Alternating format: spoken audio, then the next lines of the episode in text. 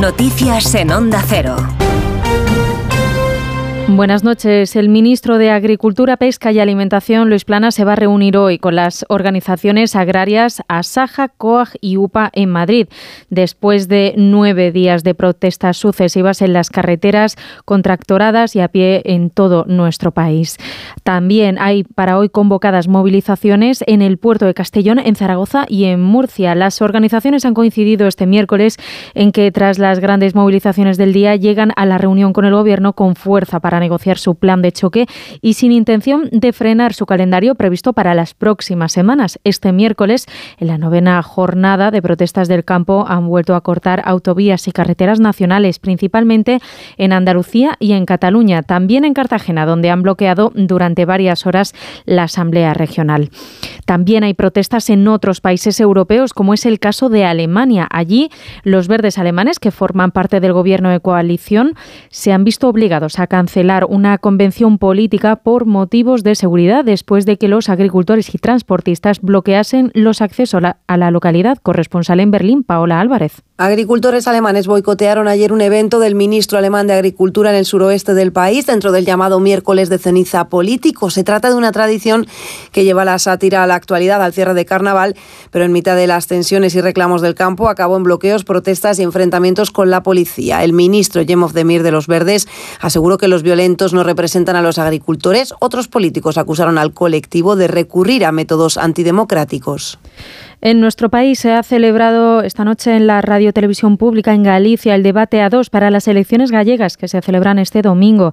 Han asistido la candidata del BNG a la presidencia Ana Pontón y el aspirante socialista José Ramón Gómez Besteiro y no ha contado con la presencia del candidato del PP a la reelección Alfonso Rueda, que mantiene su petición de un debate alternativo con otro formato. La hora dedicada al careo entre Pontón y Besteiro se ha tornado una exposición de problemas que nacionalistas y socialistas socialistas creen que afectan a Galicia, muchos de ellos atribuidos a la gestión de 15 años de gobiernos del PP. José Ramón Besteiro es el candidato socialista. Por eso tampouco está aquí o, o candidato ausente, porque non é capaz de explicar como durante 15 anos non fomos capaces de medrar, sino todo o contrario. España medra en población casi un millón máis e Galicia mira. Por otro lado, la ausencia de Rueda, que ha estado presente durante todo el debate, en el que la candidata del Bénega ha dicho que al no asistir le da plantón a la ciudadanía gallega, ha insistido en que Rueda se esconde porque tiene algo que esconder y nada que defender.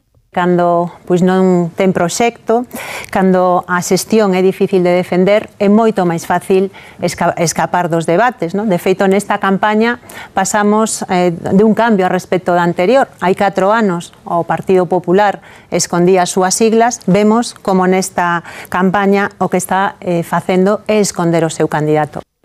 Y en otra línea de asuntos, la Sociedad Española para el Estudio del Hígado alerta de que cada vez más jóvenes y mujeres presentan daños en el hígado, el primer órgano que procesa el alcohol cuyo consumo excesivo puede causar daños muy graves. Belén Gómez del Pino. El alcohol es ya la primera causa de cirrosis y de trasplante hepático en España. Alertan los especialistas del aumento de pacientes consumidores sociales de alcohol que presentan daño hepático. El perfil está cambiando, cada vez hay más mujeres y pacientes jóvenes. El 10% de la población realiza un consumo patológico del alcohol desde el punto de vista hepático y un tercio de los españoles, alrededor de 10 millones, sufren hígado graso derivado del sedentarismo y la mala alimentación.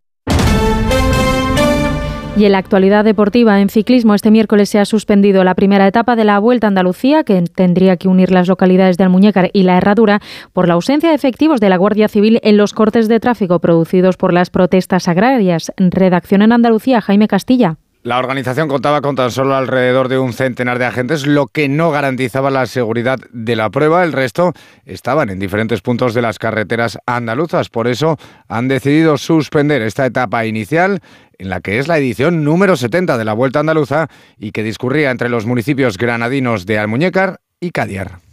Eso ha sido todo por ahora. Más información a las 5, a las 4 en Canarias. Síguenos por internet en ondacero.es.